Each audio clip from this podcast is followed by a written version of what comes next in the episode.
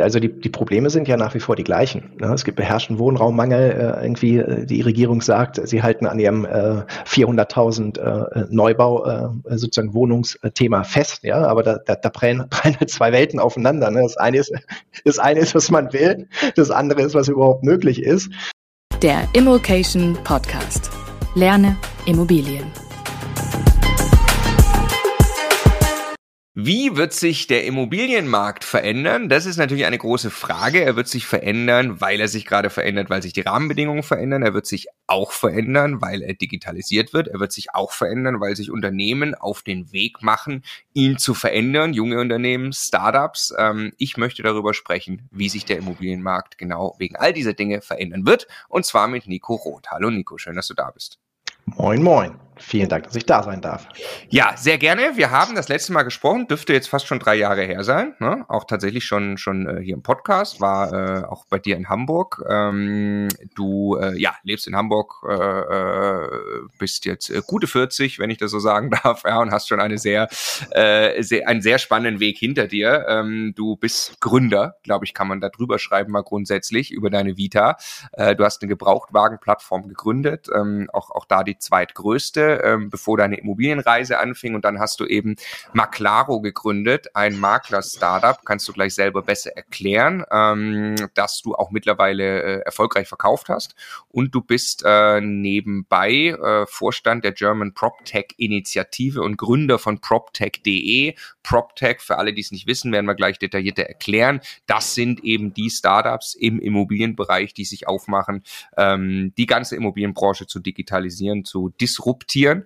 Und äh, deswegen ja, möchte ich das Gespräch auch folgendermaßen aufbauen. Wir kommen jetzt gleich so ein bisschen über den Maklermarkt. Was hat sich für Makler verändert? Weil damit beschäftigst du dich einfach seit Jahren und jetzt haben wir ja diesen Zinsanstieg und das ändert natürlich das Maklerbusiness nochmal ähm, deutlich. Dann sprechen wir eben über PropTech gucken uns an, was gibt's generell in der Immobilienbranche, gehen dann aber auch speziell darauf ein, welche Unternehmen sind denn gerade am Aufstreben, die für private Immobilieninvestoren auch interessant sein können, die man vielleicht auch selber nutzen kann. Ähm, ja, was hältst du da für die wichtigsten Player? Dann sprechen wir natürlich noch ganz kurz über die allgemeine Marktlage und wie immer unsere Bonusfrage rund um Mindset und äh, Produktivität werde ich auch stellen, die wir jetzt neu eingeführt haben. Ich freue mich sehr auf das Gespräch und würde sagen, wir legen mal los. Ähm, Nico, erzähl mal, Maclaro, was war damals der Case, wohin hat sich entwickelt und dann können wir so ein bisschen über den Maklermarkt von da aus sprechen. Ja, vielen Dank, Marco. Ähm, tja, Maclaro habe ich äh, 2013 gegründet als ersten äh, rein digitalen Immobilienmakler. Der Ansatz war damals, ähm, Immobilien zu verkaufen, ähm, ohne quasi eigene Makler im Feld zu haben. Ähm, das war auf jeden Fall eine Herausforderung. Ähm, aber was wir damals eben sehr gut konnten, war ähm, Eigentümer digital zu akquirieren über verschiedene Online-Marketing-Kanäle, die zu konvertieren in Maklerauftrag und dann ähm, quasi das Objekt aufzunehmen, über einen unabhängigen Sachverständigen Fotos von einer Fotoagentur zu machen ähm, und das dann entsprechend das Exposé zu erstellen. Vermarktung haben wir über alle großen Immobilienportale äh, gemacht, die man eben so kennt. Und äh, Besichtigungstermine äh, mussten wir irgendwie auch sicherstellen, weil natürlich ähm, Max Mustermann, der von Lieschen Müller vielleicht die Immobilie kaufen möchte, sie vorher sehen will. Und äh, das haben wir sichergestellt am Ende über ein Netzwerk, ich sag mal, von, äh, von uns ausgebildeten Studenten, die diese Besichtigungstermine durchgeführt haben. Am Ende ähm, haben wir beide Parteien äh, bis zum Notar begleitet und die Kaufpreisfindung war vorab in der Regel bei einer großen Nachfragesituation über ein Online-Bieterverfahren, was bei uns auf der Webseite stattgefunden hat. Das war so mal das Geschäftsmodell was wir gemacht haben. Ähm, und da haben wir über die Jahre hinweg, ich sag mal, über 500 Immobilien verkauft, eigentlich ohne einmal das Büro verlassen zu haben. Das heißt, unsere Makler oder Maklerteams saßen dann bei uns im Office in Hamburg und haben über die Ferne, über die Distanz quasi die Immobilienverkäufe realisiert. Ähm, das Unternehmen habe ich 2019 an die Hypoport-Gruppe verkauft ähm, und war dann noch drei Jahre dabei, sag ich mal, bis äh, knapp Ende letzten Jahres, so bis Ende September letzten Jahres. Und ähm, wir haben parallel ähm, 2020, also kurz nach dem Verkauf, noch unser Geschäftsmodell angepasst ähm, oder noch erweitert, nämlich um eine ähm, Komponente, eine B2B-Komponente, wo wir das Wissen, was wir ähm, als Maclaro im Bereich der digitalen Eigentümerakquise gesammelt haben über die Jahre hinweg, haben wir verpackt als ich sag mal, Marketing as a Service äh, äh, Produkt für andere Immobilienmakler. Das heißt, ehemalige Marktbegleiter sind dann äh, plötzlich unsere Kunden geworden. Ähm, große Maklerunternehmen und auch kleinere Maklerunternehmen, die nutzen quasi das Digital Farming Produkt, so haben wir es genannt, von Maclaro B2B, eben um besser Eigentümer zu akquirieren. Und ähm, Genau, das zu sagen zu meiner, zu meiner Vergangenheit. Wann, wann, wann war, du hast 2019, wann war, wann ging es los mit Maclaro? Hast du gerade schon gesagt? Äh, das war im Juni 2013. Der Verkauf mhm. war Ende Juli 2019 und raus bin ich seit äh, Ende September 2022. Äh, und ähm, jetzt genieße ich so ein bisschen die Zeit, ähm, die in, davor so ein bisschen zu kurz kam, nämlich äh, Zeit mit der Familie. Ähm, lese viele Bücher und äh, bereite mich auf das vor, was in der Zukunft kommt. Ja, das, äh, das sei dir von Herzen gegönnt. Ja, sehr, sehr, sehr, sehr cool. Ähm, die, die Maklerlandschaft, also es war ja 2013 bis 19 oder auch äh, dann eben bis 2021, würde ich mal sagen, ging es hauptsächlich für den Makler darum, Aufträge zu bekommen. Der Engpass war eher nicht der Verkauf, sondern Aufträge bekommen.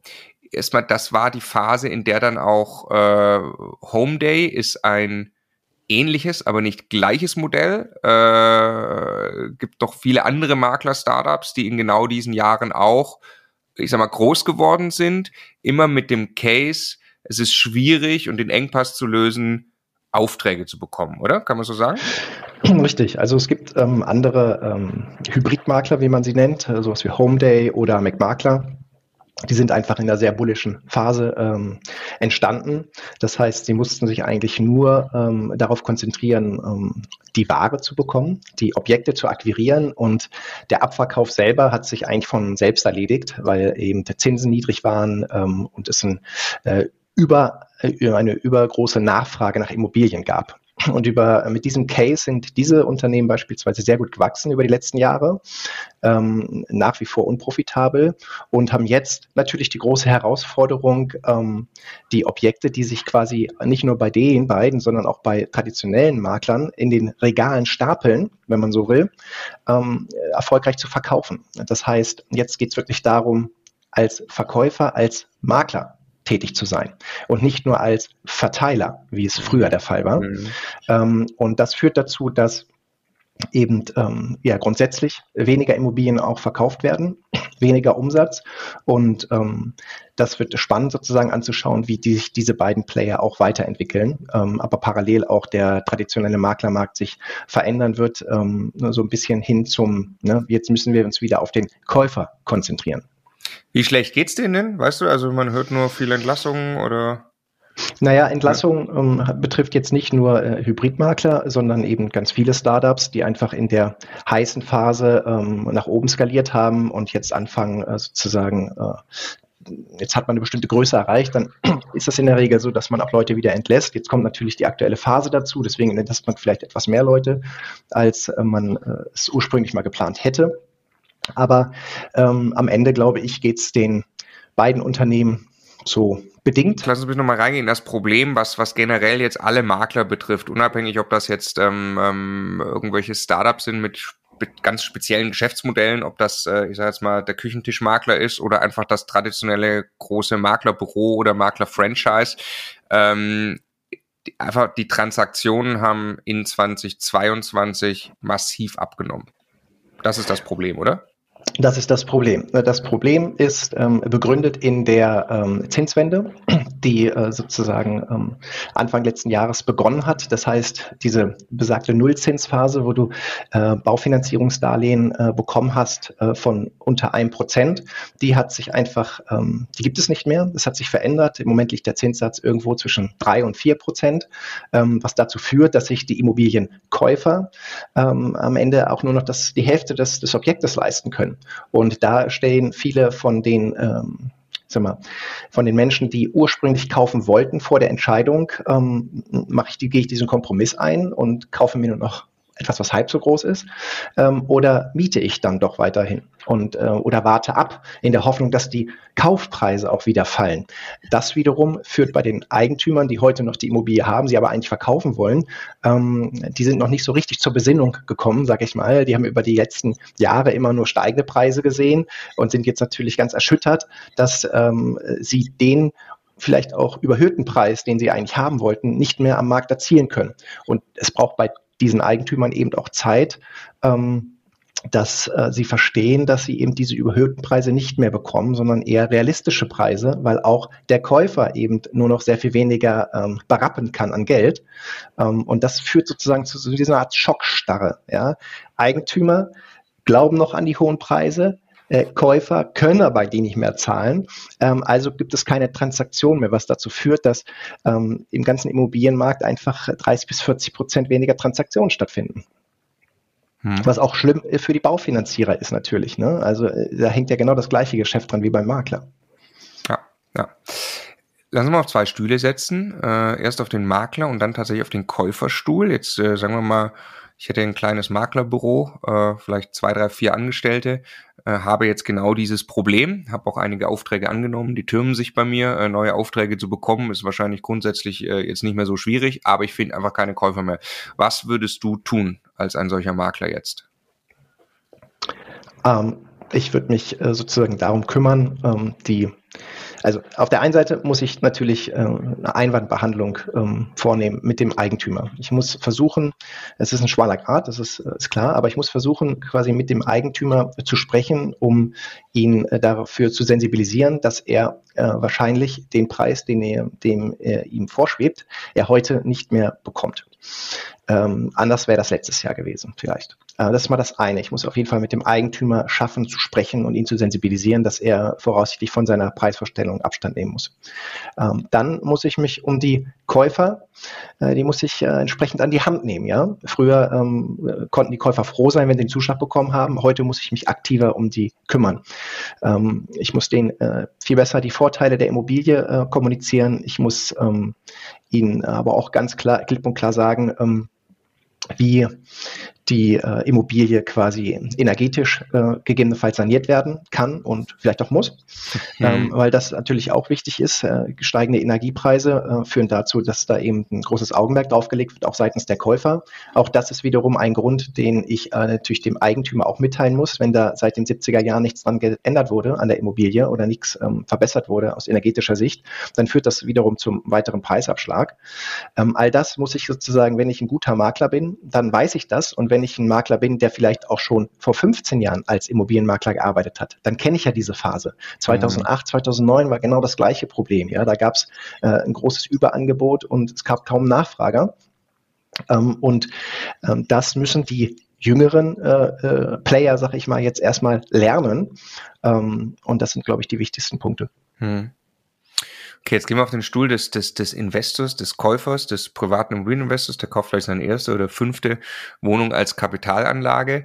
Ähm, der hatte ja vorher, also wenn er Glück hat, hat er überhaupt einen Makler ans Telefon bekommen, so ungefähr, und äh, durfte sich danach auf ein Bieterverfahren freuen.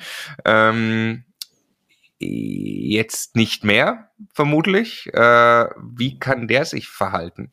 Einfach relativ tough verhandeln oder was, äh, was würdest du empfehlen als Käufer?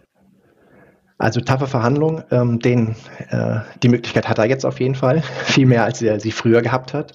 Ähm, wenn es jemand ist, der in der Tat sozusagen noch das Interesse hat, diese Immobilie zu kaufen oder verschiedene Immobilien zu kaufen und auch einen Track Record hat und ähm, auch eine schnelle Abwicklung in der Regel ja dann äh, häufig auch garantiert, ähm, hat er auf jeden Fall, ähm, steht er besser da als noch vor einem Jahr. Ja, das heißt, das kann er auf jeden Fall tun. Er kann dann genau diese Themen anführen, ähm, wie ist der energetische Zustand der Immobilie, ähm, kann darüber schaffen, vielleicht nochmal einen Preisabschlag ähm, auch äh, zu erhalten.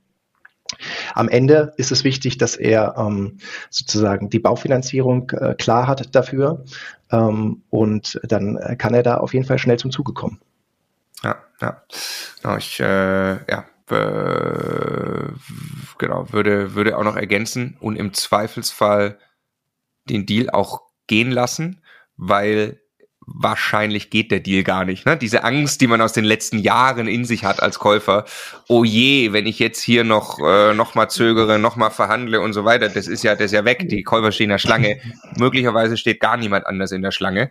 Ähm, da äh, ja, kann man sich auch mal trauen. Genau, dieser FOMO-Effekt, ne? Fear of Missing Out, also die Angst, etwas zu verpassen, ähm, die habe ich, muss ich jetzt aktuell nicht mehr haben. Sicherlich, wenn es jetzt irgendwie ein tolles Angebot ist am Markt, dann muss man auch nach wie vor schnell sein, weil natürlich alle anderen da auch drauf schauen. Aber bei, ähm, ich sag mal, den Standardimmobilien ähm, ist man da sicherlich jetzt nicht in großer Gesellschaft. Ja. Ja, dann lass uns mal zu einem großen Themenkomplex äh, PropTech kommen. Sicherlich jetzt e extrem spannend. Also jetzt haben wir diesen Markt, der die letzten Jahre bis 2021 ähm, relativ klar war, in welche Richtung der so ging. Jetzt haben wir diese irgendwie für mich auch sehr schockartige und merkwürdige Veränderung. Wir haben nach wie vor eine riesen Angebot äh, und Nachfrageproblematik. Also wir haben Wohnraummangel, ganz egal ob zum Kauf oder zur Miete, ähm, kriegen aber da diesen Zinsschock rein, was einfach die Leistbarkeit erstmal von Immobilien äh, vor ein Problem stellt und deshalb zum Beispiel jetzt ja auch die, die, die Makler-Startups plötzlich vor, vor Problemen stehen, weil sie einfach an der Transaktion hängen und natürlich da, da, darauf angewiesen sind, dass da viel passiert. Ähm, und dann gibt es ja schon seit vielen Jahren etwas, das sich PropTech nennt. Äh, das äh, ja, kann man zusammenfassen, als da arbeiten eben äh, Startups auch daran, sich mal diese Branche anzugucken äh, und zu, scha zu schauen, was kann man da eigentlich besser machen. Finde ich immer super spannend. Ich hatte in der Vergangenheit ja auch mit Startups zu tun und das ist ähm, ja großartig zu sehen, wie, wie dadurch äh, Marktveränderungen auch eintreten. Ähm, Erklären uns doch erst nochmal PropTech, was ist das? Was ist das auch? Es gibt ja auch Fintech und so. Wo steht das im Vergleich? Gib uns einfach mal einen Überblick, ähm, was da auf den Immobilienmarkt vielleicht zukommt. Gebe ich dir gerne, Marco. Ähm, am Ende hast du ja sogar ein eigenes Startup. Das ist zwar schon ein Grown-up, ne, aber mit Immocation hast du ja auch irgendwann mal dein eigenes Unternehmen gegründet, zusammen mit deinem Partner Stefan. Ja. Ähm, deswegen äh, sozusagen sitzt du da quasi auch mittendrin.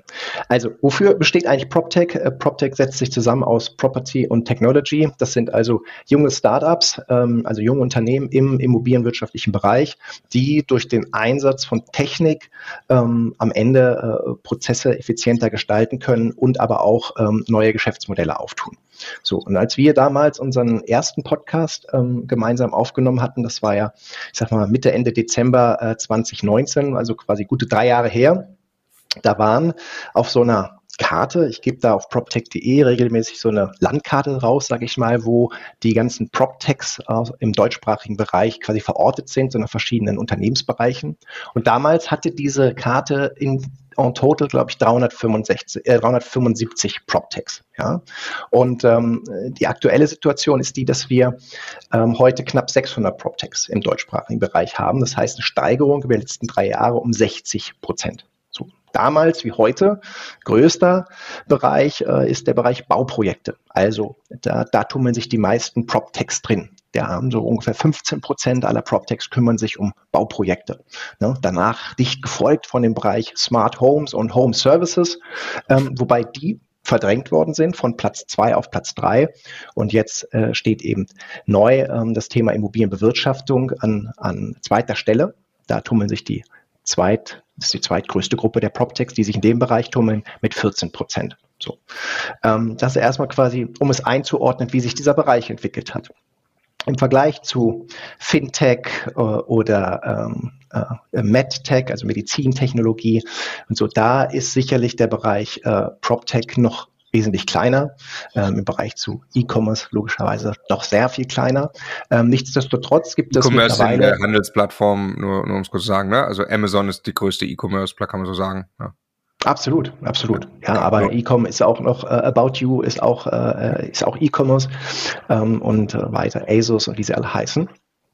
Ähm, und ähm, mittlerweile ist es allerdings auch so, dass im PropTech-Bereich selber ähm, es wirklich auch äh, Investoren gibt. Und die gab es vor drei Jahren noch nicht in dem Maße, wie es sie heute gibt. Also Investoren, die ausschließlich in sogenannte PropTechs investieren. Ne? Allen voran PropTech 1, die eben äh, sozusagen spezialisiert sind auf, den, auf das Investment in, ähm, in PropTechs.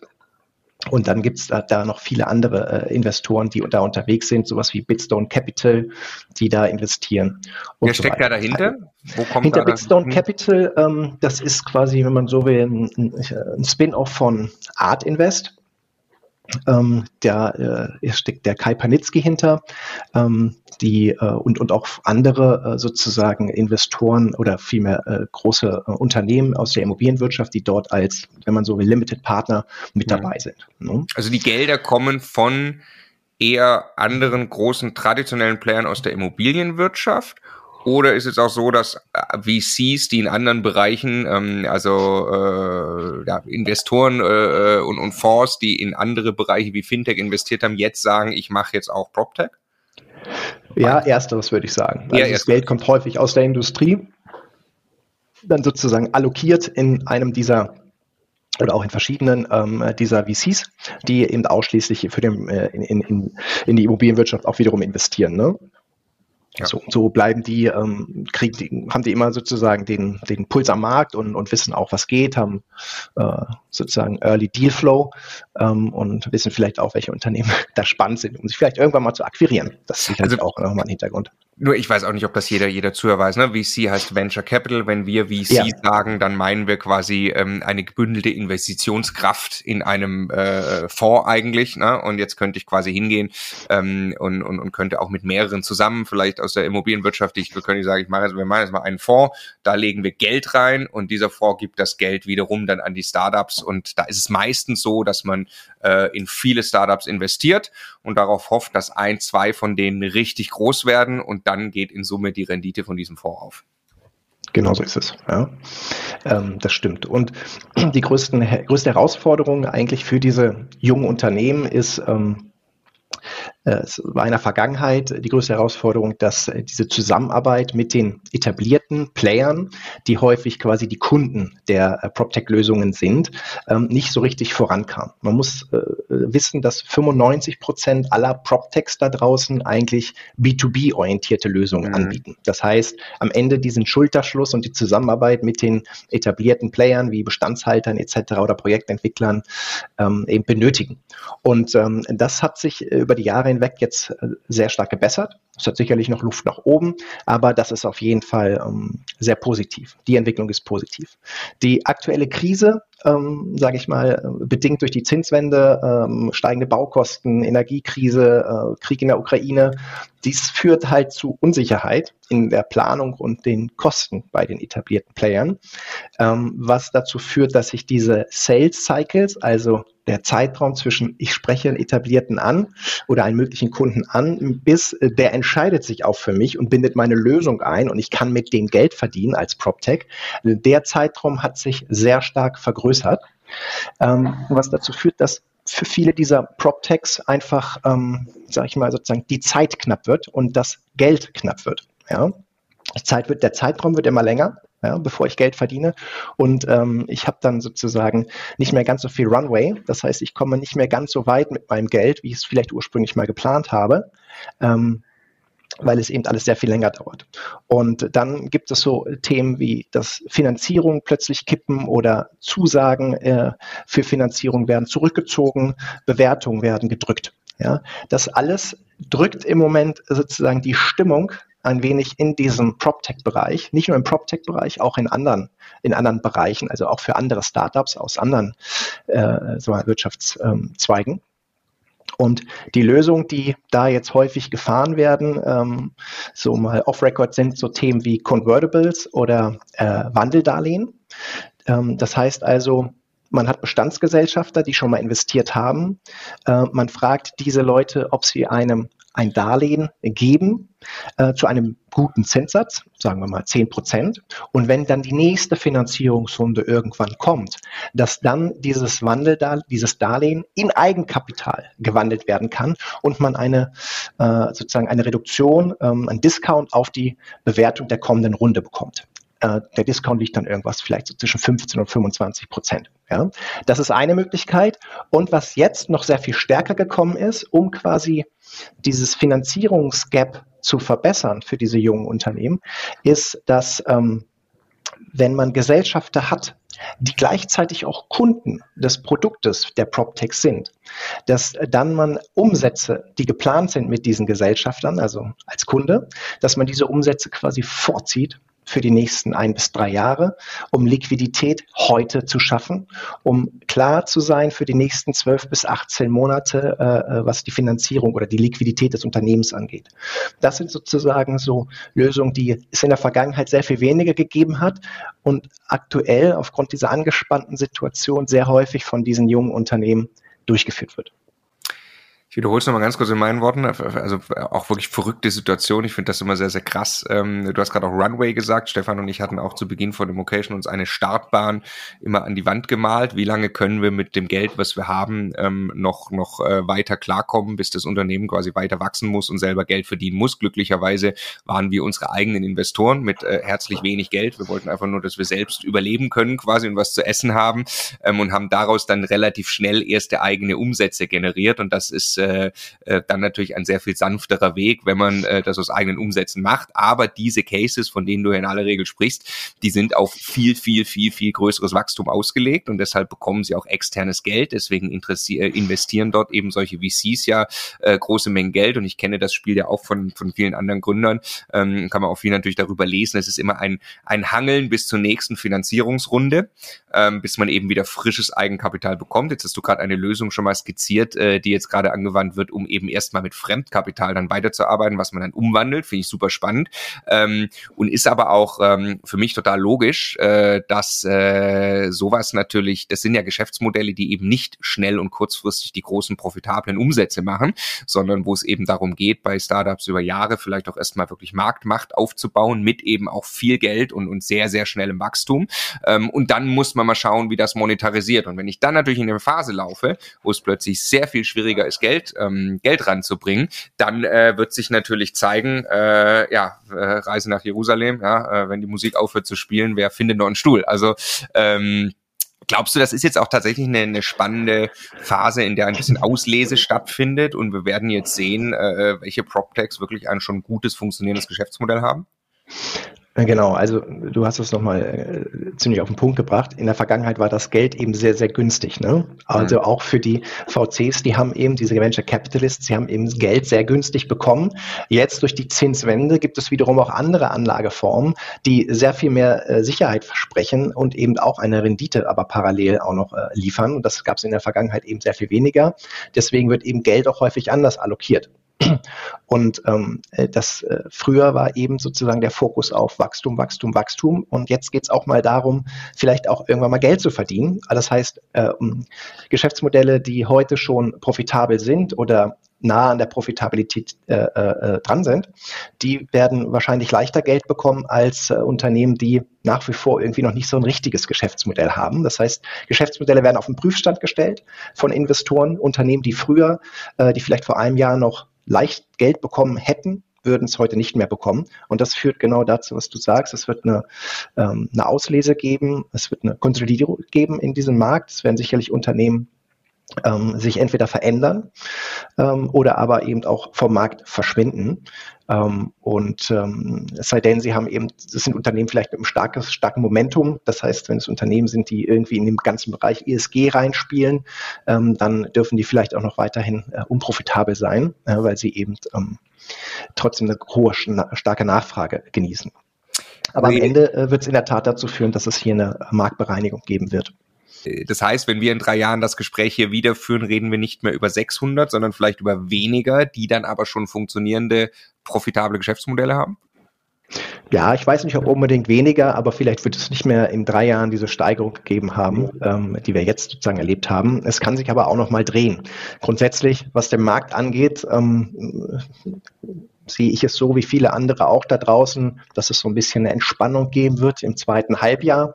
Also was die Zukunft bringt, ähm, muss man jetzt nicht äh, schwarz malen für die nächsten zehn Jahre, ähm, sondern äh, die Hoffnung ist, dass es sich doch etwas schneller ähm, vielleicht wieder akklimatisiert, als, als man es noch ähm, Anfang letzten Jahres oder Mitte letzten Jahres gesehen hat. Ja. Ähm, dann lassen Sie uns mal ein bisschen, bisschen reingehen. Du hast auch Beispiele mitgebracht, aber auch vielleicht nur modelltypisch. Du hast gerade zum Beispiel gesagt, das Größte bei PropTech, 15 Prozent macht das aus, ist Bau. Ähm, nur damit wir eine Vorstellung kriegen, wir sprechen jetzt wie gesagt gleich dann drüber, äh, was ist für den privaten Immobilieninvestor äh, relevant. Aber Bau, da reden wir über digitales Bauen. Was wäre da ein typisches Mo Geschäftsmodell für ein PropTech in diesem Umfeld? Also Stichwort ist zum Beispiel BIM, ähm, Building Information Modeling. Das heißt eine Plattform, in der alle Gewerke, angefangen bei der Planung, äh, also Entwicklerplanung und dann eben die ausführenden Gewerke, alle reinarbeiten, alle immer in den Status quo reinarbeiten. Ähm, das sind zum Beispiel, ähm, da gibt es verschiedene Unternehmen, die sozusagen so BIM anbieten oder eine BIM-Plattform anbieten. Ähm, in dem Bereich äh, gibt es auf jeden Fall ähm, sozusagen viel Nachfrage. Ähm, ich habe früher immer gesagt, BIM ist, alle finden es toll, keiner mhm. macht's. Mittlerweile mhm. hat sich das ein bisschen geändert, ähm, weil in der Vergangenheit wollten es viele der Gewerke, der ausführenden Gewerke nicht machen, weil sie gesagt haben, was soll ich in diese Plattform reinarbeiten? Das ist für mich irgendwie doppelte Arbeit. Ich sehe da noch nicht richtig den Nutzen und ich habe so viel Nachfrage. Wenn ich jetzt bei ja. dir unbedingt äh, bei deinem Projekt in diese BIM-Plattform reinarbeiten muss, dann nehme ich lieber ein anderes Projekt, da muss ich das nicht machen. Ja, da wäre ich nicht dazu genötigt. Ähm, und deswegen ähm, hat das in der Vergangenheit eben nicht diesen Anklang gefunden. Mittlerweile gibt es da aber tolle Plattformen, die da äh, schon unterwegs sind. Ähm, das sind, die sind zum Beispiel da verortet im Bereich Bauprojekte. Wo, wo, wo entsteht da Wertschöpfung? Ich war auch mal äh, witzigerweise noch in meinem alten Konzernjob, äh, wie auch immer, war ich auch bei so einer BIM-Veranstaltung, äh, weil da ein Kunde quasi Digitalisierung und so weiter. Ähm, und da war eben auch dann die Rede schon, da war das noch sehr viel mehr Vision, glaube ich, äh, wie du auch gerade sagtest, äh, der digitale Zwilling von meinem Gebäude. Also ich habe das komplette Gebäude digital nochmal irgendwo was ist der Mehrwert davon, dass ich das nochmal irgendwo digital habe? Wenn ich, also wenn ich mir jetzt vorstelle, bei unseren Mehrfamilienhäusern, ich hätte einen digitalen Zwilling, also tatsächlich unsere Handwerker würden uns auslachen, ja, wenn sie da irgendwo reinarbeiten sollten. Ja. Ähm, aber ja, wo, wenn wahrscheinlich größerem Stil, keine Ahnung, riesen Bürokomplexe, wo entsteht der Mehrwert durch so einen digitalen Zwilling? Naja, der Vorteil ist der digitale Zwilling, wenn dann äh, dort etwas äh, dran geändert wird. Also angenommen, es wird irgendwie im Laufe des Projektes werden ähm, wird irgendwie in irgendeiner Art und Weise vielleicht äh, eine bauliche Maßnahme vorgenommen, äh, die die Statik in irgendeiner Art und Weise verändert. So, wenn das nicht weitergetragen wird, äh, sag ich mal in Echtzeit an die Gewerke, die dann äh, äh weitere äh, sozusagen bauliche Maßnahmen vornehmen, dann wird da was gebaut, was dann am Ende wieder zurückgebaut wird, weil nicht auf dem aktuellen Status gearbeitet wurde.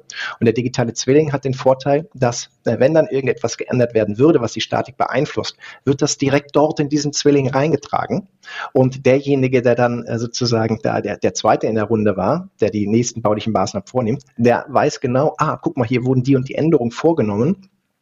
Äh, also muss ich das und das weiterhin berücksichtigen. Das gab's, das war früher war das so ein bisschen stille Post, ja. Wenn der eine mhm. es nicht laut genug kommuniziert hat, hat es der andere nicht gehört und das hat häufig zu Ineffizienzen am Ende geführt, weil Themen äh, quasi korrigiert werden mussten. Und da hast du eben den großen Vorteil ähm, von so einer BIM-Plattform, dass da, wenn denn dann alle richtig drauf arbeiten, du immer an dem aktuellen Stand arbeitest. Also tatsächlich ist das, das Ergebnis wäre sensationell, wenn ich mir jetzt äh, zum Beispiel unsere 24 Parteien aus dem Magdeburg, was wir seit zwei Jahren, jetzt, jetzt sind wir fertig mit der Kernsanierung, inklusive strenge Heizung und so weiter. Ne? Wenn ich mir vorstelle, das hätten wir jetzt äh, komplett digital und wüssten quasi an jeder Stelle, wo was ist und können, das wäre natürlich sensationell. Ähm, nur ist, äh, erscheint es für mich vollkommen utopisch, äh, diesen Zustand irgendwie äh, zu erzeugen bei so einer Größe von Projekt. Ne? Aber klar, ich weiß auch noch, ne, das war früher im, im, bei IBM und so, da hat man dann sogar über Predictive Maintenance gesprochen. Also diese Bauteile sind nicht nur digital vermerkt, sondern die sind tatsächlich auch mit der Cloud verbunden, Internet of Things, ja, und der Aufzug weiß, wann er kaputt geht, bevor er kaputt geht und ruft selber den Techniker. Ne?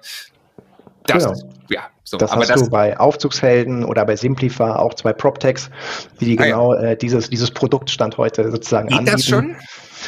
Naja, die haben auf jeden Fall was entwickelt. Da gibt es Unternehmen, die ähm, dann, also die nehmen dann wirklich Geräusche auf und wenn dann Geräusch äh, auftritt, was ähnlich ist wie dieses bereits aufgezeichnete Geräusch aus der Erfahrung, dann weiß man, dass da irgendeine Umspannrolle in so einem Aufzug vielleicht ähm, bald defekt sein wird. Das heißt, man kann heute schon das Teil bestellen, man kann es dann auch schon morgen äh, versuchen zu, ähm, also sozusagen auszuwechseln, bevor das Ding erst ausgeht, äh, bevor der sozusagen der Aufzug erst kaputt ist. Denn wenn der kaputt ist, ähm, äh, ähm, und ich dann das Teil bestelle, ist es womöglich nicht, äh, nicht lieferbar oder aber es braucht Zeit. Im Endeffekt gibt es einen Stillstand von diesem Aufzug, was dazu führt, dass die Kunden, nämlich die Mieter oder die Eigentümer, die dort wohnen, äh, einfach unzufrieden sind, ja. Ähm, und das, kann, das kannst du sozusagen durch Predictive Maintenance, Beispiel, am Beispiel dieses, dieser äh, Aufzugsthematik, irgendwie sehr gut heilen. Das ist aber tatsächlich auch wirklich, das, das, das, das mache ich nur, wenn ich neu baue, oder? Statte ich bestärkt, kommt wieder aufs Projekt wahrscheinlich. Äh, die meisten, ähm, also es baut jetzt keiner neuen Aufzug, um, um dann dort äh, irgendwie äh, ein Produkt von Simplify oder Aufzugshelden zu verbauen, sondern in der Regel ist das für den Bestand gedacht. Ne? Da werden okay. wirklich so Boxen in den Aufzugsschacht Schacht reingebaut, da werden vielleicht noch weitere Sensoren drin verbaut und dann hast du so einen Bestandsschacht, nenne ich ihn mal, hast du dann mhm. quasi so fast digitalisiert ähm, und ähm, kannst halt ähm, da sozusagen diese Annahmen äh, tätigen und weißt aber auch, kannst sie besser überwachen. Ne? Also stark, ne? Ich meine, jetzt, jetzt, ich, für mich war das sehr Zukunft, es hat sich für mich sehr nach Vision angehört. Du sagst einfach konkret, da gibt es gerade Unternehmen, die es machen und man weiß ja auch selber, wenn man zum Beispiel auch äh, größere Objekte hat mit Aufzügen oder Teil einer Eigentümergemeinschaft ist, wo es auch Aufzüge gibt, die hauen ganz besonders rein in den Kosten bei der Wartung und so. Also wenn man da natürlich Effizienzen heben kann, das, äh, das lohnt sich dann schon. Also so kann ich mir dann wieder tatsächlich auch ein sehr gutes Geschäftsmodell vorstellen. Ähm, lass uns mal kurz noch, äh, äh du hast gerade gesagt, auf Platz drei verdrängt Smart Home. Ähm, auch da etwas äh, ketzerisch erstmal gefragt, wann wird Smart Home mein Leben verändern? Ähm, vielleicht verändert es es ja heute schon, wenn du äh, quasi Glühbirnen hast, die Hue-Glühbirnen von Philips, ne, die mhm. du irgendwie per Voice äh, irgendwie connected mit Alexa äh, quasi steuern kannst, dann hast du solche äh, Themen ja bei dir schon zu Hause. Ähm, ansonsten ist es eben viel Sensorik, die verbaut wird, ähm, damit man eben auch weiß, wann, wo irgendwie es sinnvoll ist, Licht anzuhaben, wann, wo es sinnvoll ist, äh, Räume zu heizen, ähm, damit nicht einfach stumpf durchgeheizt wird, sondern das Ganze eben ein bisschen smarter ausgestattet wird. Ähm, also das wird heute schon äh, gemacht und wird in Zukunft noch sehr viel stärker gemacht. Heizung ist natürlich da dann sehr spannend, ne? wenn Heizungen intelligenter werden, das ist mit Sicherheit Thema der Stunde, oder? Absolut, absolut. Platz zwei, hast du gesagt, waren, äh, war jetzt die Bewirtschaftung dann der Immobilie innerhalb mhm. des, des PropTech-Con. Was, äh, was ist damit gemeint? Also bei der Bewirtschaftung, da kannst du auch dieses ganze Thema äh, Aufzüge sozusagen mit reinnehmen, ähm, hast dann aber auch noch Unternehmen, die, ähm, wenn du beispielsweise Terminbesichtigungen äh, oder Besichtigungstermine sicherstellen willst, dann hast du Unternehmen wie Timum, die ähm, haben so ein Planer für, ähm, für Besichtigungen oder so ein Terminplaner, den du dort äh, irgendwie drin hast. Ähm, jegliche Form von ähm, Immobilienbestand zur Verwaltung, Unternehmen wie Immomio oder Casavi, die dort ähm, quasi diesen ganzen Bestand äh, professionell, für große Bestandshalter quasi professionell verwalten, ähm, Neuvermietung ähm, smart abwickeln, etc. pp. Casavi ist eine digitale Verwaltungssoftware, Software, genau, wie ja, man sich genau. wirklich vorstellt, also wo es wirklich um den Kernhausverwaltung geht und das ist aber B2B, richtet sich an große Verwalter. Richtig, genau, genau. Also okay. gleich wie, wie Immomio, ähm, beide sozusagen in diesem Bereich äh, große Player. Mhm. Okay, ja, dann ähm, äh, jetzt einfach offen die Frage an dich. Ne? Was, was äh, hältst du hier für, für, die, für die großen, vielleicht äh, guten Player gerade, die du glaubst, die in Zukunft, die aktuell gut bewertet sind, vielleicht in Zukunft, was sind die Hidden Champions? Äh, wo, wo siehst du äh, die, die Gewinner für die Zukunft, die gerade entstehen? Also Unternehmen, die im Bereich ähm, ESG äh, quasi unter, unterwegs sind. Also die ähm, ESG steht ja für Environment, Social und Governance. Das heißt äh, irgendwie die Kriterien aus dem Bereich Umwelt, äh, Soziales und ähm, Unternehmensführung sozusagen berücksichtigen. Ähm, es gibt ein, äh, gesteckte Klimaziele, die erreicht werden wollen im äh, Bereich der Immobilienwirtschaft. Ähm, ein Unternehmen, was dort ähm, gut vertreten ist, ähm, weil es ein tolles Produkt hat, ist zum Beispiel Comgy, sitzen in Berlin. Ähm, die tracken zum Beispiel jegliche Form von Energieflüssen, sei es Heizung, sei es äh, äh Warmwasser, ähm, sei es Strom und äh, machen zum einen erstmal transparent, was wo eigentlich in welcher Höhe verbraucht wird. Nicht nur für den äh, Bestandshalter an sich, sondern eben auch äh, für den Mieter ähm, als Beispiel, so dass der auch sein Verhalten verbessern kann. Ja, die geben dann Tipps mit, ähm, dass man vielleicht die Heizung um den und den äh, Prozentsatz oder um ein, zwei Grad absenkt. Das führt dazu, dass man das die und die Ersparnisse hat. Wenn man das einmal transparent hat, kann man natürlich auch für den Bestandshalter sehr gut Ineffizienzen aufdecken. Und das führt dazu, dass dann eben ähm, sozusagen dort ähm, Sanierungsmaßnahmen ähm, sinnvolle Sanierungsmaßnahmen entsprechend durchgeführt werden kann. Und äh, dafür steht dann eben auch dieses Unternehmen. Ähm, das ist zum Beispiel ein Unternehmen, was, was, was ein großes, starkes Momentum aktuell hat, mhm. ja, weil eben der, die größte ähm, wenn man diese Klimaziele erreichen will, dann liegt es quasi in dem Bestand. Der muss sozusagen saniert Stark. werden. Ja. ja. Ein zweites äh, spannendes Unternehmen ist sicherlich ähm, auch aus Hamburg ein Unternehmen, das heißt Reos. Reos ist quasi, wenn du so willst, wie ein Betriebssystem für die Immobilie. Muss sich das ja so vorstellen, du hast das Thema Smart Home angesprochen, dann gibt es äh, irgendwelche ne, Simplifers und, und Aufzugshelden, also die den Aufzugsschacht kontrollieren. Dann gibt es Unternehmen, die Energieflüsse äh, sozusagen kontrollieren, das haben wir jetzt auch gerade kennengelernt. Am Ende äh, musst du ja irgendwie eine Plattform haben, damit du nicht nur alle diese kleinen Insellösungen hast, die das alles miteinander verbindet wie ein Betriebssystem für deinen Computer. Ja, wenn du kein äh, iOS hast oder ein Windows, ja, kannst du auch keine Programme installieren. So. Und äh, damit aber diese Programme miteinander funktionieren, brauchst du ein Betriebssystem. Und Reos ist zum Beispiel so eine Firma, die so ein Betriebssystem baut für Immobilien, um eben diese ganzen Lösungen anderer Anbieter miteinander sinnvoll zu verknüpfen und eben eine entsprechende Oberfläche zu liefern dafür auch ein spannendes Unternehmen. Das sind sozusagen so die, wo ich sagen würde, okay, ähm, die macht Sinn auch, also es gibt viele andere, die machen auch Sinn, ja, aber die macht es auf jeden Fall Sinn, weiterhin äh, sozusagen zu beobachten. Ja, ja. Okay, dann erzähl uns was zum privaten Immobilieninvestor. Also es ist ja immer so ein bisschen, die, die Brücke ist immer relativ weit in diese PropTech-Landschaft rein. Das kommt daher, was du sagtest, es war mal 95% B2B erstmal. Das bedeutet ja, der private Investor ist wahrscheinlich auch zu, zu klein dann oft für irgendwelche Lösungen. Ähm, aber ja, du hast, glaube ich, ein paar spannende Sachen rausgesucht und es verändert sich da auch einiges. Genau, also für den kleinen Kapitalanleger oder sag ich mal eure Zielgruppe bei äh, Immocation ähm, gibt es ähm, spannende Themen wie zum Beispiel das Thema Immobilienverwaltung, ähm, das heißt effiziente Objektverwaltung, automatischer Mieteingangscheck, ähm, vielleicht noch eine kostenlose Wertermittlung und gleichzeitig äh, den möglichen Verkauf anzutriggern. Das sind so Unternehmen wie beispielsweise vermietet.de, die sowas anbieten. Ne? Die sind zwischenzeitlich äh, auch von ImmoScout gekauft worden seit unserem letzten Gespräch 2019 ähm, und sind dort jetzt sozusagen äh, integriert worden. Aber auch Unternehmen wie Immofred oder Vermieterwelt oder Obiego, das sind alles Player in diesem Bereich Immobilienverwaltung, die sicherlich, ähm, sag ich mal, für ähm, unsere Zuhörer heute spannend sein können. Was kannst du die gegeneinander so ganz bisschen abgrenzen? Also vermietet.de kenne ich selber relativ gut, waren auch viel da in Gesprächen, haben auch ein bisschen gepartnert und so. Ähm, was machen die anderen anders?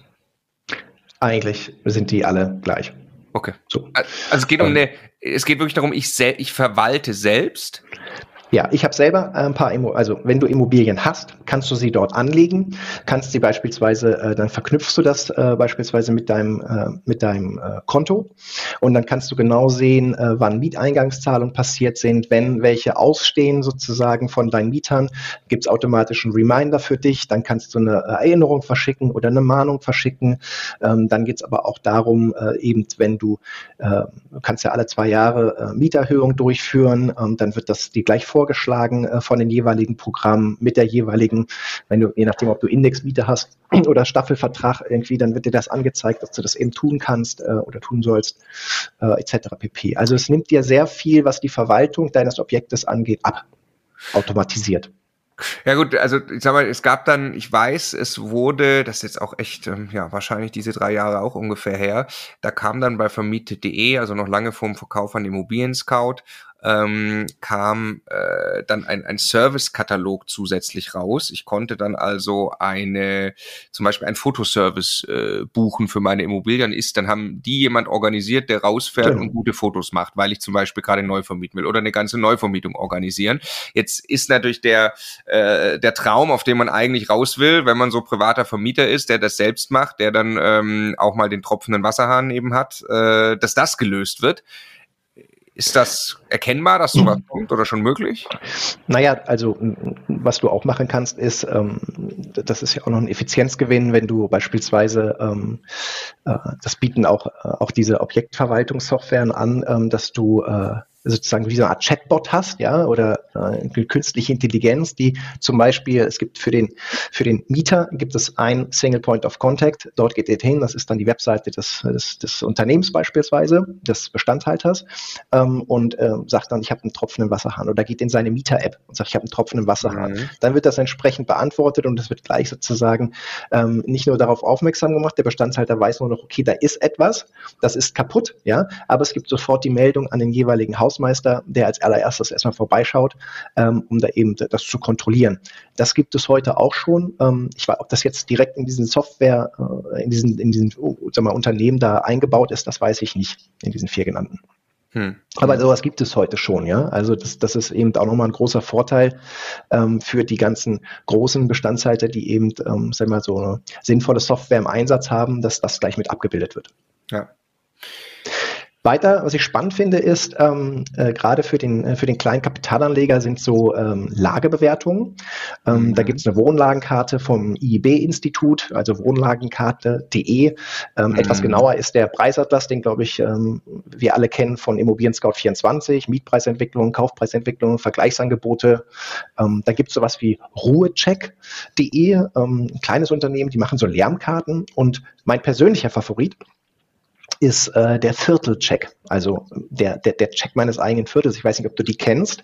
Ähm, da hast du äh, also wirklich sehr, sehr umfassend ähm, Themen wie, ähm, ich gebe eine Adresse ein äh, und habe dann sofort die Nachversorgung, habe soziale Infrastruktur, Freizeitangebote, ähm, die soziodemografische Ausprägung, dann selbst die Liefergebiete der Lieferservices sind dort abgebildet, äh, Mobilität und Scooter-Sharing-Angebote, auch eine Lärmkarte, selbst die Wahlergebnisse der letzten Bundes- und Bürgerschaftswahl in diesem Ach, Bezirk hast du dort abgebildet, also weißt du auch gleich, in welches, äh, welche People da wohnen, sozusagen, wie die vom Mindset her ticken ähm, und sogar äh, irgendwie, äh, welche prominenten Nachbarn dort auch leben. Äh, mein Fazit für diese, für diesen, für dieses PropTech ähm, ist, äh, dass einfach jede verfügbare, sag mal, äh, öffentliche oder halböffentliche Quelle sozusagen wird hier angezapft und zur Adresse entsprechend ausgewertet.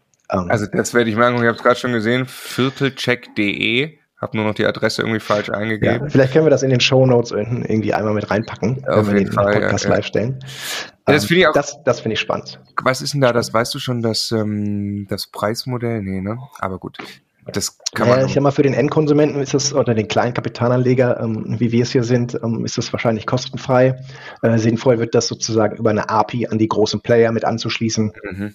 die mhm. dann äh, irgendwie ein Web-Exposé haben, wo das unten dann über eine API gleich mit reingezogen wird. Ne?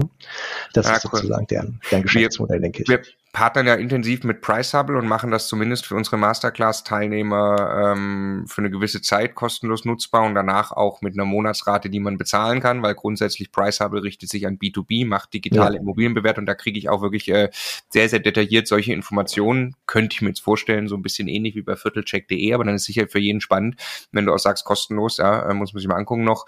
Ähm, äh, da mal äh, zu schauen, weil die Frage hat man tatsächlich oft. Also man investiert irgendwo, ist vielleicht noch eher am Anfang und, und will verstehen. Ich weiß noch, Stefan und ich sind äh, mit, mit, mit GoPros, wir sind mit, mit, mit dem Auto durch Viertel gefahren und hatten eine GoPro vorne laufen, aus dem Auto raus, äh, damit wir einfach, weil wir haben dann Städte analysiert, in die wir investieren wollten ne, und haben dann da quasi so einen Immobilienbesuchstag gemacht, um einmal zu gucken und sind durch die Viertel durchgefahren, um nachher einfach so einen Eindruck zu haben, welches Feeling hattest du. Da waren diese Videoaufnahmen, natürlich unendlich viel Material, das kannst du eigentlich nie angucken, aber mal reinskippen zu können war ganz, und wenn jetzt ich natürlich digital noch viel, viel mehr Informationen bekomme, als ich je bekommen würde, wenn ich da selber hinfahre, ähm, coole Sache. Ja. ja, also ich glaube, man kann das gut, äh, gut äh, nutzen, um vielleicht auch äh, so ein äh, Ausschlusskriterium sozusagen mhm. zu haben. Ja, dass ich sage, okay, da ist ein spannendes Objekt, ich check das mal eben, ah, guck mal, das kommt schon gar nicht für mich in Frage, weil irgendwie die wählen da alle nur, äh, keine Ahnung was, eine miese Partei. Ja? Ähm, genau. ICT. So, dann gibt es sicherlich noch Themen, ähm, wenn man als äh, kleiner Kapitalanleger unterwegs ist, hat man sicherlich äh, seine Investments in seine eigenen Objekte, aber wenn man sich so ein bisschen das Immobilienportfolio diversifizieren will, äh, dann äh, kann man ja auch in Crowd-Investments äh, investieren. Mhm ähm, also auf Plattformen wie Expro, Zinsbaustein oder Bergfürst. Oder wer es irgendwie etwas sophisticator haben möchte, der investiert in Brickwise. Ähm, ich weiß nicht, ob du Brickwise kennst, aus, äh, aus München kommen die. die haben sozusagen äh, das, die digitalisieren Immobilieneigentum mittels Blockchain-Technologie und teilen dann die Immobilie in ganz viele kleine Anteile. Und diese Anteile sind dann aber auch jederzeit handelbar. Ne? Du kannst da investieren, kaufst den kleinen Anteil, sag mal, für 100 Euro oder für 1000 oder 5000 Euro, ähm, partizipierst dann entsprechend aber auch an der Wertsteigerung und der Miete natürlich. Ähm, der Vorteil ist, dass diese Anteile, die sind grundbücherlich äh, sozusagen besichert. Das heißt, du hast wirklich hm. einen Eintrag dort, ähm, ganz äh, anders als bei anderen Plattformen. Und ähm, äh, sozusagen ähm, ein weiterer Vorteil ist, dass sie eben auch sofort handelbar sind und nicht an eine feste Laufzeit äh, geknüpft sind, ja, wie bei den anderen äh, Crowd-Investment-Plattformen. So, und das wenn dann Kapital Bitte. Ich habe nur eine, eine Frage dazu. Das finde ich super stark. Auch was, was wir die ganze Zeit angeschaut haben, was übrigens auch sogar vor der Gründung von Immocation, das ist, wovon Stefan und ich geträumt haben, weil wir wollen ja dieses, diese Art von Investition vielen Leuten zugänglich machen. Wir machen es mit Education jetzt. Ähm, aber hatten auch überlegt, kann man das auf die Art und Weise zu machen? Damals war schon, irgendwann wird das mal in der Blockchain liegen. Ähm, äh, und äh, scheint jetzt real zu werden. Was ich immer so, äh, ich kaufe dann Anteile an der Immobilie, aber kann ich sie kann ich die Investition auch hebeln? Also kaufe ich nachher mit Fremdkapital wahrscheinlich nicht, ne? Sondern ich kaufe dann, wenn jetzt jemand eine Immobilie hat mit fünf Prozent Mietrendite, dann mache ich auf mein Geld das, was noch übrig bleibt von der Mietrendite an Rendite. Würde ich vermuten. So ist es. Ja. Ja. Weil das ist immer, ich finde, das ist, das ist, das ist eben noch, noch schade daran. Ne? Ich will ja eigentlich, das Schöne an der Immobilie ist ja, ich kriege Geld von der Bank. Ich brauche also 10.000 Euro, um 100.000 Euro zu investieren. Ähm, und das, darauf würde ich noch warten, dass ich wirklich gehebelt irgendwie einen Anteil an einer solchen Immobilie kaufen kann über die Blockchain und der auch handelbar ist. Also dass in der klassischen Investition, wie wir sie jetzt machen würden, in einem Mehrfamilienhaus, ähm, zehn Parteien irgendwie, äh, dass man quasi das Eigenkapital von den Leuten zusammensammelt, sich dann aber, keine Ahnung, 80 Prozent von der Bank holt oder wie viel auch immer. Ja. Und dann kriege ich auf das eingesetzte Eigenkapital eigentlich erst die Renditen, die ich haben will. Ähm, genau, du kriegst es quasi nicht, äh, es ist nicht baufinanzierungsfähig. Ja. Sozusagen ja. die Investments, die du dort ja, tätigen kannst, genau so ist es. Genau. Und das wäre noch schön. Also ja. wenn, wenn das noch jemand machen will, ich, äh, da hätte ich Lust. Ja. Warte mal, ich schreibe mir das kurz auf. Ja. Okay. ähm, und wenn es irgendwie eine Nummer größer sein soll, ähm, wenn du sozusagen als, als etwas größerer Investor unterwegs bist ähm, und brauchst so eine Potenzialanalyse für Grundstücke, dann gibt es eben so ähm, KI-Suchmaschinen mittlerweile äh, für Potenzialflächen, um die auszuwerten. Das ist ein Unternehmen wie Modo Plus ähm, ah, Modo Plus, genau, oder site.ms, Site mit Y geschrieben, ähm, wo du dann quasi Informationen kriegst, was ist dort eigentlich möglich auf dieser Fläche ähm, äh, sozusagen zu planen und irgendwann zu entwickeln und zu bauen. Ja. Super spannend, also toller, toller Überblick. Ich glaube, da kann jeder mal ein paar, paar Dinge raussuchen, ähm, äh, auf die er vielleicht gerade Lust hat, ja, ob Crowdinvest oder oder äh, Viertelcheck.de äh, Sachen mal äh, mal vorher ein bisschen verstehen. Richtig cool. Ähm, okay, jetzt äh, lass uns dann mal zum Immobilienmarkt noch allgemein. Die Frage muss ich dir logischerweise stellen. Du hast schon gesagt, du glaubst, es entspannt sich ein bisschen im zweiten Halbjahr. Äh, was ist dein Blick auf den Markt gerade generell? Okay, generell würde ich sagen, er ist äh, sicherlich angespannt. Ähm, das, das wissen wir aufgrund der aktuellen Situation. Ähm, es gibt eben weniger Käufer als Verkäufer, würde ich mal behaupten, was wiederum dazu führt, dass wenn man ein Käufer ist, eine bessere Verhandlungsposition hat. Ähm, wenn man da sich bestimmte Themen zurechtlegt, dann schafft man es darüber sicherlich auch, ähm, einen besseren Preis für die Immobilie zu bekommen, als es noch äh, letztes Jahr der Fall war oder vorletztes Jahr der Fall war. Ähm, was die Zukunft äh, betrifft, ist das ein Blick in die Glaskugel. Ähm, wie gesagt, meine Einschätzung ist, dass sich der Markt ein bisschen nivellieren wird ähm, im zweiten Halbjahr jetzt 23. Ähm, und äh, es wird nicht dazu führen, dass ähm, wir äh, dass die Zinsen wieder auf 1% sinken. Das wird nicht der Fall sein. Ich denke, es wird sich irgendwo einpendeln zwischen 3 und 4%. Davon gehe ich aus. Vielleicht ticken weniger noch, aber ansonsten wird das so bleiben. Ähm, und daran muss sich äh, quasi der Markt wieder gewöhnen und ähm, dann wird es auch, äh, wenn die Geschäfte weiterlaufen, wie es früher auch der Fall war. Ähm, ja, das ist sozusagen so das, was, was, was mein Blick auf, die, auf den Markt betrifft. Also du ich formuliere es nochmal einen Schritt weiter, du würdest quasi sagen, die, die, die Transaktionen ziehen dann peu à peu wieder an, weil Verkäufer akzeptieren, dass sie jetzt auch niedrigere Preise bekommen, zu denen die Käufer dann mit aktuellen Zinsen auch wieder bereit sind, sie zu bezahlen. Genau, ja, also dass sie auf niedrige Preise, diese niedrigen Preisen zustimmen äh, werden ja. müssen, die, ja. die Verkäufer. Genau, und dann haben wir diese Preise aber äh, von da aus, die dann wieder wachsen können, weil wir haben, oder siehst du es auch so, ich sage immer, äh, wir sagen immer, fundamental ist nichts kaputt, also in diesem Markt, Wohnraummangel ist eigentlich größer denn je, ja, äh, Demografie sieht eher so aus, als ob wir noch mehr Leute nach Deutschland holen und gleichzeitig noch weniger Wohnungen fertiggestellt werden, die zur Verfügung stehen. Das ist richtig. Also die, die Probleme sind ja nach wie vor die gleichen. Ne? Es gibt beherrschten Wohnraummangel. Äh, irgendwie äh, die Regierung sagt, sie halten an ihrem äh, 400.000 äh, Neubau sozusagen Wohnungsthema fest. Ja, aber da, da, da prallen, prallen halt zwei Welten aufeinander. Ne? Das eine, ist, das eine ist, was man will. Das andere ist, was überhaupt möglich ist ähm, oder was auch finanzierbar ist. Und, und wenn sich da nicht was ändert, dann ist es eben, dass dieses 400.000er Ziel einfach nie erreicht werden oder in absehbarer Zeit nicht erreicht werden. Ähm, also am Ende, ähm, äh, genau, hat sich sozusagen an dem grundsätzlich an dem Markt gebaren irgendwie, äh, das, das ist schon immer noch irgendwie gleich, nur es ist eben im Moment ähm, schwieriger. Ja. Und das wird sich, wird sich wieder ähm, regulieren. Und dann ähm, ist es ja auch nicht so, dass die Preise jetzt in den Metropolen, sag ich mal, in den Top 7 Standorten irgendwie massiv fallen werden. Das wird definitiv nicht der Fall sein.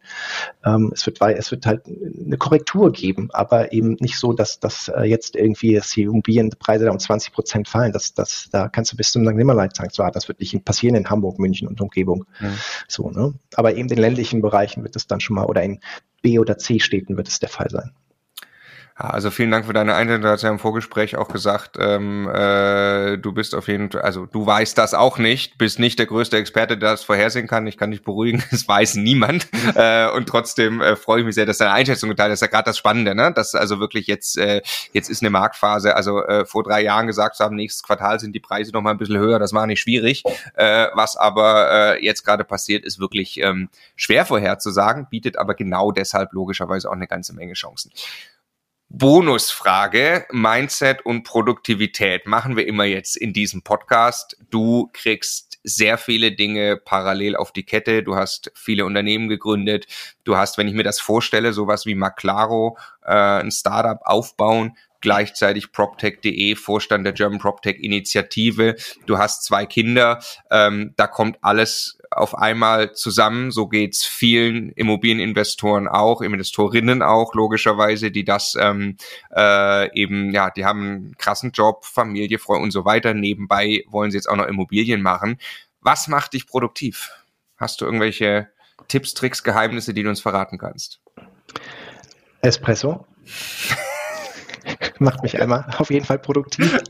Ähm, wobei ich auch wie viele am Tag? Ja, ich, ich, sage nicht mehr als drei. Also es sind gar nicht so viele, wie man vielleicht erwarten würde. Okay. Aber äh, wenn ich dann den vierten und fünften trinke, dann ist das zu viel Koffein, dann komme ich schlecht drauf. Ähm, aber am Ende ist es sicherlich ähm, nein. Die Kombination aus, ähm, ich glaube, Schlaf äh, sechs Stunden plus ist, ist das, äh, was, was, wenig, was ich ja. für mich sozusagen äh, festgestellt habe, was ich brauche. Ähm, ich bin sicherlich äh, morgens sehr produktiv, ähm, habe auch kein Problem, mich nachts nochmal hinzusetzen, ähm, weil es dann sozusagen weniger äh, äußerliche ähm, sozusagen Eindrücke gibt. Ähm, da kann man sehr konzentriert arbeiten. Und am Ende geht es einfach äh, darum, äh, sich den, äh, den Tag durchzustrukturieren. Ähm, da finde ich mir morgen die, morgens die Zeit. Ähm, jetzt habe ich etwas mehr Zeit aktuell, das ist ganz vorteilhaft. Aber ähm, selbst als ich noch ähm, Geschäftsführer von Maclaro war, ist es einfach so, äh, sich morgen einmal Gedanken machen, was sind eigentlich die Themen für den Tag, ähm, was sind die Themen, die vielleicht nicht die Firma betreffen und, und andere Bereiche ähm, sozusagen betreffen. Und dann ähm, geht es darum, das entsprechend auch äh, strukturiert äh, sozusagen durchzuziehen. Und dann schafft man es auch äh, parallel, ähm, sag mal, auch wenn man dann viele Baustellen hat, die aber auch alle zu äh, bearbeiten. Wie, ähm, also du machst das wirklich jeden Morgen, du setzt dich hin. Ist das ein Blatt Papier, was vor dir liegt? Ist das eine To-Do-App? Ist das was auch immer? Ja, also es ist unterschiedlich. Ähm, manchmal kommen mir ähm, sozusagen, wenn mir Gedanken kommen, dann äh, schreibe ich das halt schnell irgendwie ins Handy, ähm, habe dann da aber auch keine App für, sondern schreibe mir das unter Notizen auf, mhm, mhm, wenn du so willst. Und ansonsten ist es häufig ähm, äh, sozusagen äh, quasi entweder digitale Notizen äh, oder es ist auch mal ein Zettel, ähm, wenn ich weiß. Und wenn ich dann abends das nicht geschafft habe, dann mache ich mir davon ein Foto, nehme das mit und ähm, setze es nächsten Tag dann wieder drauf.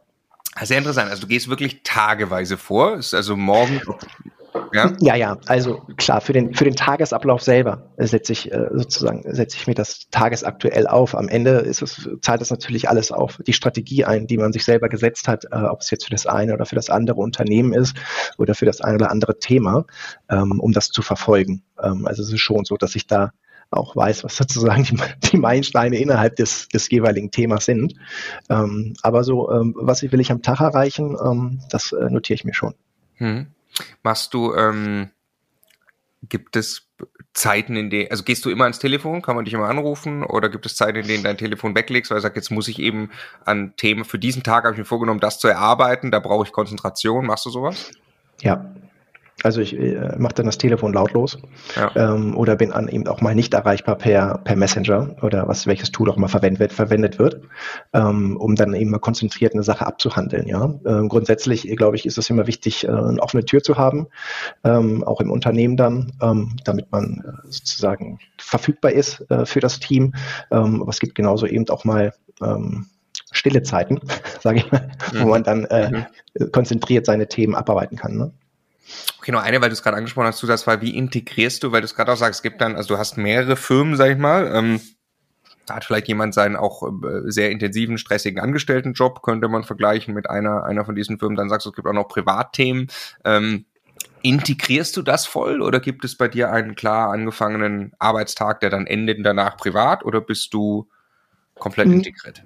Aktuell ist es beispielsweise so, ähm, ich arbeite vormittags und ähm, ab äh, spätestens in der Regel irgendwie 14, 14.30 Uhr ähm, kümmere ich mich dann um die Kinder. Ähm, so ist es in der aktuellen Situation und wenn dann irgendwie was in der Zeit aufpoppt irgendwie, dann ähm, kläre ich das halt abends, setze ich mich abends nochmal hin. Ne? Und wie war das früher ähm, im, im, im, als ich noch äh, Geschäftsführer, aktiver Geschäftsführer war, ähm, da war das äh, eigentlich ähnlich. Ich bin dann irgendwann einfach nach Hause gefahren, um dann vielleicht noch mal ein bisschen was von den Kids zu haben, zu etwas späterer Uhrzeit und habe mich auch abends noch mal dran gesetzt, wenn es denn dann so ist. Ne? Aber ansonsten ist es, glaube ich, wichtig, dass man ähm, eben nicht 24-7 äh, verfügbar ist, muss man auch gar nicht, erwartet auch kein Mensch übrigens, ähm, weil ansonsten, wenn man sich keine Ruhezeiten anräumt, äh, einräumt, dann äh, verbrennt man irgendwann und äh, das will, glaube ich, keiner von uns. Das sehe ich 100% genauso. Ich gehe in einer Stunde meine Tochter vom Kindergarten abholen. Wir haben hier der äh, Immocation Podcast. Sagen, Tiefschnee in Starnberg. Wir werden Immobilien. auf die Ski gleich gehen. Ähm, und äh, genau, so teile ich auch meinen Tag in zwei Phasen. Nico, vielen, vielen herzlichen Dank. Ähm, ich möchte alle auffordern, Marco mit C at immocation.de, wenn ihr noch irgendwas Interessantes habt äh, in Richtung PropTech, schickt's gerne, wenn ihr Feedback habt zum Gespräch. Ich finde PropTech und die Digitalisierung super spannend, ob euch das auch so geht, ob ihr da mehr von hören wollt. Und äh, ja, also ganz, ganz toll tolle Insights, Nico. Das werden wir sicherlich wiederholen, zumindest wenn du Lust hast. Bin sehr gespannt, was bei dir alles ansteht an Projekten in den nächsten Jahren und schicke schöne Grüße nach Hamburg. Vielen Dank. Mach's gut. Marco, vielen Dank. Mach's gut. Ciao, ciao. Danke dir. Ciao.